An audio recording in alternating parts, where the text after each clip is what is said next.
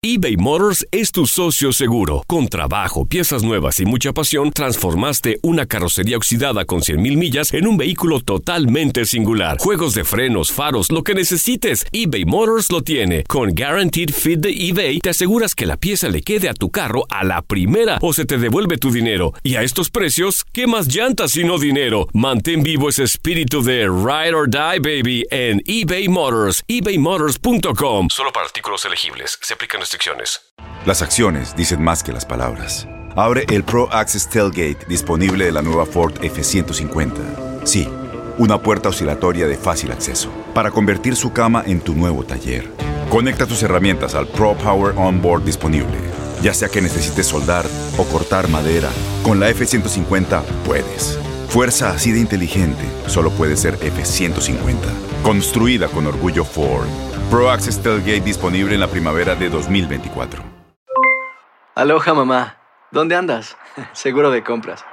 Tengo mucho que contarte. Hawái es increíble. He estado de un lado a otro con mi unidad. Todos son súper talentosos. Ya reparamos otro helicóptero Blackhawk y oficialmente formamos nuestro equipo de fútbol. Para la próxima te cuento cómo voy con el surf y me cuentas qué te pareció el podcast que te compartí. ¿Ok? Te quiero mucho. Be All You Can Be, visitando goarmy.com diagonal español.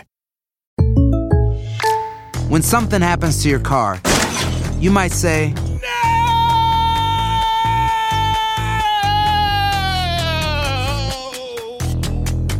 My car! But what you really need to say is something that can actually help. Like a good neighbor, State Farm is there. And just like that, State Farm is there to help you file your claim right on the State Farm mobile app. So just remember, like a good neighbor, State Farm is there. State Farm, Bloomington, Illinois.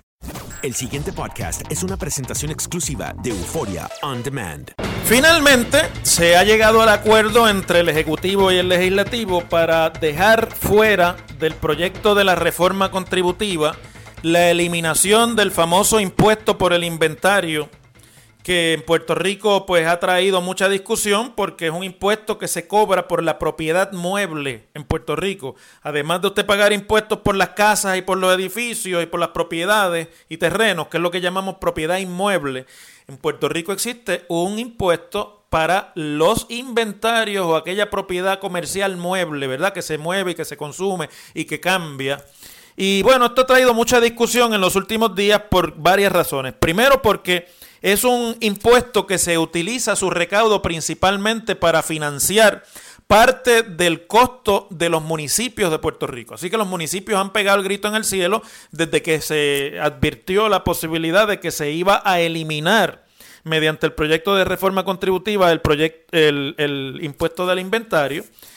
Y pues el gobierno un poco había también dicho, mire, tengan cuidado con estar quitando estas cosas porque aquí estamos bajo un plan fiscal, que la Junta de Supervisión Fiscal es la que tiene la última palabra y si nos ponemos a mover mucho los muebles dentro de la casa, pues la Junta nos va a nos va a cerrar el cuarto, por así decirlo. Bueno, el acuerdo es que la eliminación del impuesto a la propiedad mueble, que es un interés de los comerciantes en Puerto Rico, las megatiendas, los grandes comercios, los medianos y pequeños comerciantes, todos aquellos que tienen negocios que dependen de inventario y que obviamente pues con el problema de los costos de hacer negocio en Puerto Rico han visto y luego con la crisis económica que estamos viviendo han visto este impuesto como un impedimento al crecimiento comercial y, al, y hasta cierto punto al desarrollo económico que viene detrás del, crecimiento comercial y están obviamente unidos eh, ante la legislatura tratando de lograr que se elimine este impuesto. Los municipios dicen, pero un momento,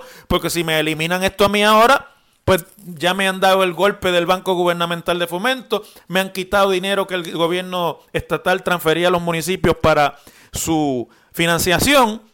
Y si ahora también me quitan esta fuente de ingresos, pues me, están asfixiando. Y los municipios son la primera línea de, de, respuesta y de servicios con las que contamos los ciudadanos en Puerto Rico, nos guste o no. En María se demostró que si no hubiese sido por los municipios hubiese muerto más gente y hubiese habido mucho más daño en términos de la pérdida de vida que lo que hubo ya bastante alto con el impacto de María. Bueno, pero se ha llegado a un acuerdo entre la Cámara de Representantes y el Senado desde el lado de la Cámara, pues está el presidente Johnny Méndez y el representante Antonio Soto, para que en la eliminación del impuesto no es que se abandona como propuesta, sino que se va a trabajar fuera de la reforma contributiva se va a trabajar en un proyecto aparte. Ayer lo anunció así el presidente del Senado, Tomás Rivera Chats, quien estaba en Aguadilla, precisamente en una visita a ese municipio, y desde allí dijo que eh, han logrado un acuerdo con la Cámara de Representantes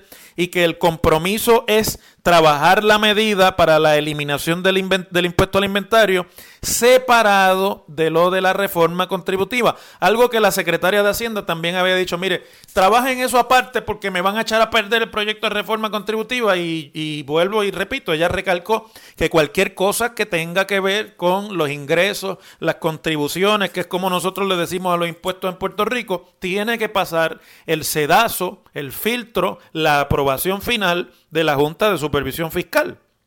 Así que con esta decisión se limpia un poco el camino para lograr la aprobación legislativa de la propuesta de reforma contributiva que el gobernador anunció como punta de lanza de su estrategia económica para este cuatrienio y que decidió, a diferencia de gobiernos anteriores, radicarlo temprano en el cuatrienio y había estado un poco estancada ante la discusión de cosas como el impuesto al inventario y también, bueno, con todo lo que ha sido la situación después de María.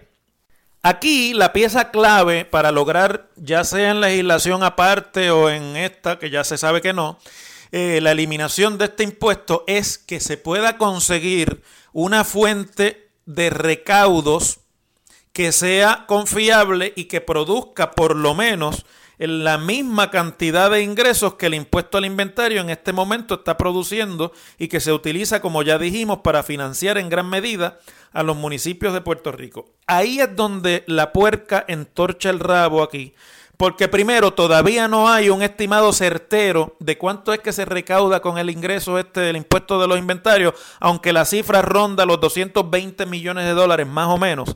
Y por lo tanto la clave está en conseguir una fuente de ingresos que genere de forma recurrente, o sea, que sea igual todos los años y que no fluctúe una cantidad cercana a esos 220 millones de dólares.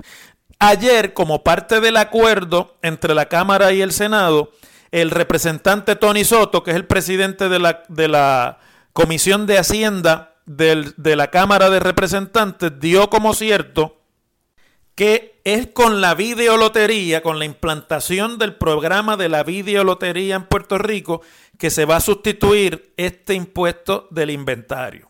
¿Qué es la videolotería? Ya lo hemos discutido aquí, pero brevemente lo discutimos nuevamente por beneficio de aquellos que no han escuchado el análisis anteriormente. Pues se trata de un proyecto que viene rondando al gobierno de Puerto Rico desde que empezaron los problemas fiscales.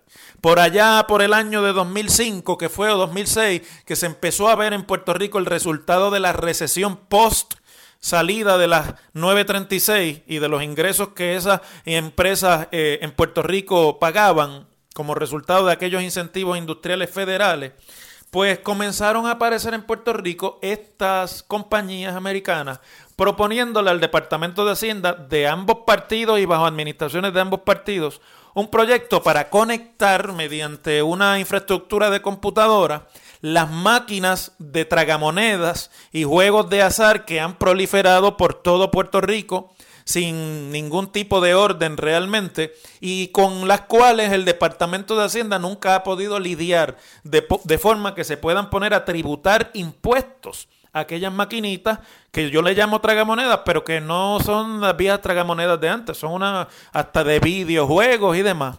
Y además se añade a esto una serie de otras eh, programas y de otras tecnologías que convierten este juego en una especie de nueva forma de apostar en Puerto Rico. Esto vendría a añadirse al loto y a la lotería tradicional y al pega 2 y al pega 3 y al pega 4 y al pinball y al powerball y a todos los balls que hay en Puerto Rico.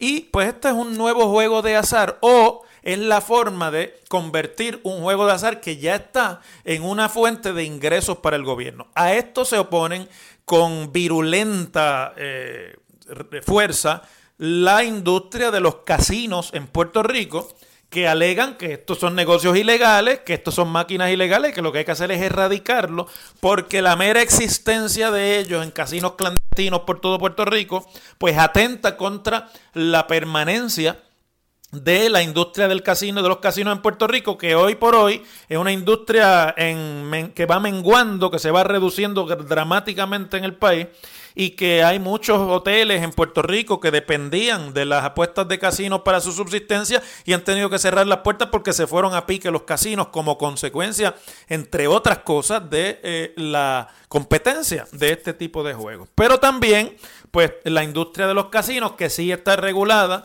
que paga una gran cantidad de arbitrios y de impuestos, pues esa sirve de base para ingresos a, por ejemplo, instituciones de la importancia de la Universidad de Puerto Rico, la Compañía de Turismo y otras. Pero para el gobierno, esto lo que representa es bien sencillo la sustitución de un impuesto, así pueden complacer a los comerciantes, a las grandes megatiendas, a los Walmart de la vida, eh, a los Sams de la vida y a los Walgreens de la vida, los pueden complacer porque estos son un grupo de gente que generan mucha influencia política en el país y a la misma vez también pueden complacer a los pequeños y medianos comerciantes que están en este juego también porque tienen negocios que dependen del inventario. Y eso para la legislatura es importante. Y no tienen, que es lo que aquí todo el mundo se rascaba la cabeza a la hora de hablar de esto, de eliminar el impuesto del inventario, no tienen que crear un nuevo impuesto sino que lo que van a crear es un nuevo juego de azar. Es decir, van a sustituir un impuesto por un juego de azar. Todo eso tiene unas discusiones tremendas en Puerto Rico de lo que significa realmente el seguir proliferando juegos de azar y que la economía del gobierno de Puerto Rico siga dependiendo cada vez más de los juegos de azar que tienen una consecuencia social bien grande en términos del comportamiento y de los vicios que se van proliferando en el país como una manera de entretenimiento.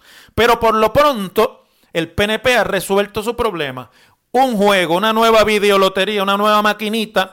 De esa forma ellos creen que pueden legalizar los que ahora están ilegales. Yo creo que eso no va a pasar, pero eso es lo que le venden. Y detrás de eso hay mucho billete invertido por empresas, todas de ellas de los Estados Unidos.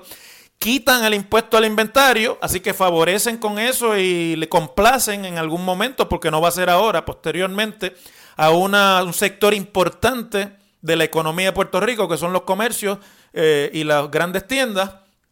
Y además de eso, quitan por el momento del medio la piedra más grande de obstrucción que tenía la aprobación de la reforma contributiva en Puerto Rico. En papel, en papel se ve como Alicia en el País de las Maravillas. Pero cuando vayan a legislar lo de la videolotería, va a empezar el juego y el juego va a ser de pelota dura, como diría el compañero Ferdinand Pérez. Las cosas como son. En WKAQ se abre el aula del profesor Ángel Rosa. Conoce de primera mano cómo se bate el cobre en la política. Las cosas como son. Profesor Ángel Rosa en WKAQ. Elimina tus pesadillas y comienza a descansar como te mereces en el matres de tus sueños. Cómpralo hoy en Global Matres. Aprovecha la oferta extendida del doble descuento en la línea Matres Body Comfort Ortopédica con un 60% de descuento más un 11.5% de descuento adicional y los 10 años de garantía incluida de Global. Visítalos hoy mismo. La oferta es válida en sus 15 tiendas alrededor de la isla que están disponibles de lunes a domingo de 9 de la mañana a 5 y 30 de la tarde y los sábados de 9 de la mañana a 6 de la tarde. El teléfono de Global, ya ustedes se lo saben, 837-9000, 837-9000 o por la internet globalmatres.com, que son líderes en calidad, servicio y garantía, sujeto a disponibilidad, más detalles en las tiendas. Bueno, la situación del Partido Popular ha tenido hoy un desarrollo adicional que complica más eh, el panorama institucional de ese partido, principal partido de la oposición en Puerto Rico, porque pues toda la especulación que hay alrededor del de, eh, regreso político o el retiro político del actual presidente de la colectividad, licenciado Héctor Ferrer, hoy ha tenido un nuevo desarrollo. Y es que el secretario general del partido, fiel a lo que ha sido la tradición desde que se anunció la enfermedad eh, o la recaída de la enfermedad de Héctor, pues sirviendo de portavoz del presidente y a nombre suyo, Hoy eh, anunció que estuvo reunido con él ayer y que el presidente del partido, quien está, según las palabras del, del propio secretario del partido, Charlie Delgado, alcalde de Isabela, está padeciendo de dolores y de una serie de incomodidades como consecuencia de su padecimiento que no le permiten realmente estar mucho tiempo despierto, ni atento, ni atendiendo a situaciones políticas, ha pedido que le den 48 horas tiempo adicional para él comunicar dentro de su situación cuál es su decisión en torno a su futuro político. Pero por lo bajo, no tengo yo que decirle a ustedes, el comentario generalizado que hizo primeras planas hoy en algunos de los periódicos y historias principales en todos los periódicos del país es que Héctor ha decidido o va a comunicar retirarse de la política y no continuar eh, en la presidencia ni postularse a un nuevo término como presidente del partido porque se quiere concentrar en la recuperación de su salud, algo que me parece perfectamente normal. Pero el efecto político de la petición de 48 horas más es básicamente aplazar por dos días la decisión que tiene que hacer el partido en, el medio del cierre de las candidaturas, el periodo de candidaturas que el propio partido había establecido para la Asamblea General que se está convocando para el 2 de diciembre. Ese periodo termina el próximo lunes 15 de octubre y bueno, ya hoy estamos a 11, mañana estamos a 12. Eh, se supone que entre hoy o mañana, quizás el sábado, pues finalmente sepamos cuál es la decisión de Héctor, pero que por lo bajo todo el mundo lo sabe. Con eso, pues lo que ha ocurrido hoy es un terremoto político en el Partido Popular, porque al, al llegarse la fecha, empiezan a salir los intereses de los que estaban callados hasta ahora y de los que quieren jugar en entry aquí, como Charlie, que está velando la guira para ir en entry a la candidatura a la gobernación, de la que hoy ya dijo esta mañana en una entrevista que él está disponible o que va a estar disponible para la gobernación. Pero, por lo pronto, estratégicamente y congelando la bola con la cuestión del anuncio de lo que finalmente se vaya a comunicar, pues el, eh, Charlie dice que él no va a ser candidato a la presidencia en esta, para esa asamblea y por lo tanto que va a radicar una candidatura de aquí al lunes para vicepresidente del partido, lo cual implica obviamente que eso tiene que ver con si van o no a mantener a Brenda López de Herrera, que es la vicepresidenta actual y que está actuando como presidenta en funciones. Todo, y en el medio de esto, Charlie dice que él respalda a el senador Aníbal José Torres, que ya había habido alcaldes por ahí diciendo que el hombre de consenso es Aníbal José y que todo el mundo está de acuerdo con que Aníbal José Torres, yo sí, sea el presidente del partido por un tiempo en lo que llega el momento de las candidaturas, bajo el entendido, que siempre en política es arriesgado, de que el amigo Josi Torres, eh, que fue compañero mío en el Senado, no tiene aspiraciones a la gobernación y por lo tanto va a ser una presidencia institucional tipo Miguel Hernández Agosto en sus tiempos, ¿no? El hombre que siempre estaba ahí, que atendía las crisis, que llenaba el hueco, pero que siempre cedía en algún momento la candidatura a Rafael Hernández Colón en aquel momento, en este caso, pues a los que están detrás del proceso de candidatura. Detrás de todo ese proceso está la figura, por ejemplo, de la alcaldesa de San Juan, Carmen Yulín Cruz, la figura, por ejemplo, de eh, Roberto Prats, ex senador del Partido Popular y ex candidato a comisionado residente, la figura del alcalde de Comerío, José Santiago, y ahora se añade la figura del propio secretario, quien desde la Secretaría General y luego, si logra la vicepresidencia, desde la vicepresidencia, intentará la candidatura a la gobernación en toda esta madeja de eh, intrigas que se están dando rápidamente porque se está cerrando el periodo ya de tomar las decisiones en el Partido Popular. Tarde en la mañana de hoy, luego del media tour del secretario anunciando que él va para la gobernación y que pues Héctor le ha pedido más tiempo para decidir en dos días que si vuelve o no vuelve, hubo una reunión, se ha suscitado una reunión allá en los cuarteles generales de La Pava entre la presidenta en funciones y vicepresidenta actual del partido, la representante Brenda López, y el secretario general, Charlie Delgado, que a nadie se llama engaño, es el que está aquí llevando la batuta y cantando aquí las jugadas para un lado y para el otro, en medio también de un proceso de reorganización, entre comillas, del partido, reuniones que se están dando por los diversos municipios que hasta ahora la información que pulula y que circula por el país es que son reuniones de poca asistencia, de poco entusiasmo y donde se iba fundamentalmente con un mensaje del secretario Delgado y del presidente Ferrer cuando estaba todavía ejerciendo sus funciones para intentar cuadrar la elección de los nuevos delegados a favor de la candidatura de Héctor cuando todavía estaba eh, planteada su candidatura a presidente del partido eh, en la próxima Asamblea General. Hay un clamor en algunos sectores del partido de que se tome la decisión de suspender esta asamblea para, entre otras cosas, darle un tiempo adicional y absoluto a Héctor para que pueda ponderar mejor su situación de salud, pero además darle tiempo para que se recupere de lo que tiene y se ponga bien, que es lo que desea todo el país eh, unido y eh, de esa manera que la asamblea del partido, en vez de llevarse a cabo en noviembre o en diciembre, se lleve a cabo en el mes de marzo o en el verano del año que viene, que es el año anterior a las primarias y es el año en que empieza a perfilarse las candidaturas. Ese reclamo pues lo han hecho varios líderes, yo lo conozco de boca de la eh, alcaldesa de San Juan que lo ha dicho públicamente y hay un reclamo también al que se ha unido el ex gobernador Aníbal Acevedo Vilá de que en vez de ser en una asamblea en el verano,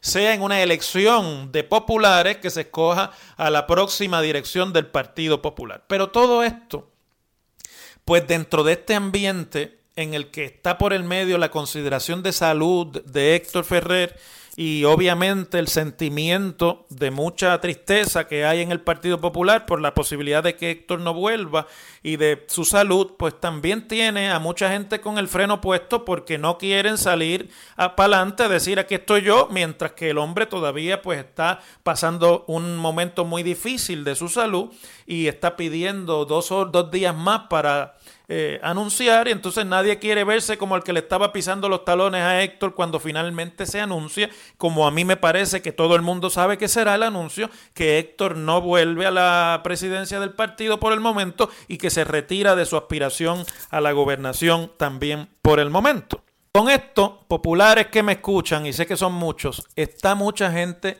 jugando cabeza aquí y utilizando la situación lamentable y triste y hasta cierto punto que tiene que generar compasión en cada uno de los seres humanos si es que tienen un alma, ¿verdad? De eh, Héctor Ferrer y su enfermedad, para capitalizar sentimentalmente la desgracia de Héctor a favor de sus propias aspiraciones.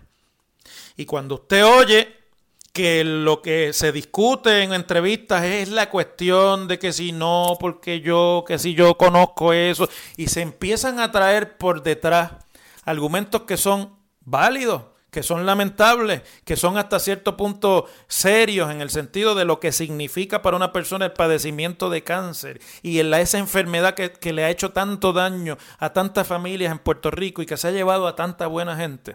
Pero usted lo oye en el contexto de unas candidaturas que están por cerrar el próximo lunes, que se está acabando el tiempo, que se ha convocado a la Junta de Gobierno del partido mañana para discutir la situación del partido y aquí hay mucha gente de la boca para afuera pidiendo que seamos considerados cuando por detrás lo que hacen es utilizando la desgracia y la situación eh, seria de la enfermedad del licenciado Héctor Ferrer para ellos capitalizar políticamente.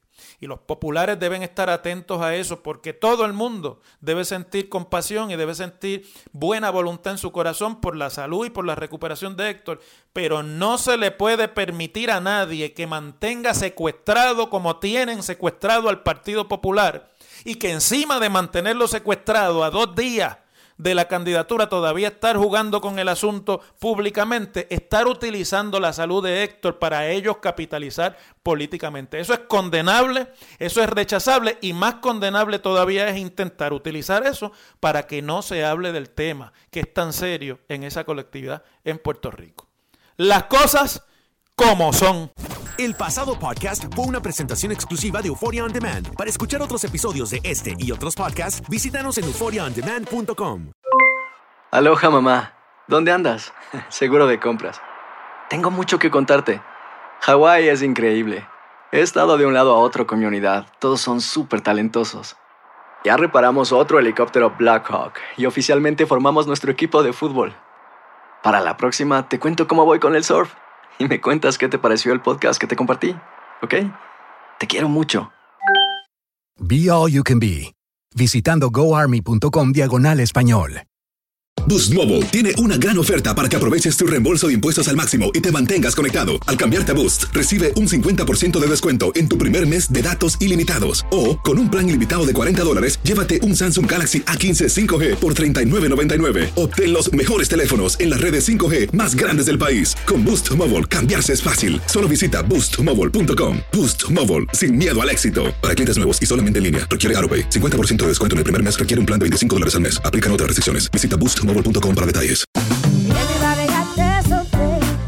La voz, porque la venta para amigos y familiares de JCPenney está de vuelta. Y esta semana tenemos un cupón de 30% extra para que prepares a tu familia y hogar esta Pascua. Estos son ahorros adicionales por encima de nuestros precios bajos. Además, comparte el cupón con quien tú quieras, porque siempre es mejor cuando ahorramos juntos. JCPenney, tallas y estilos para todos.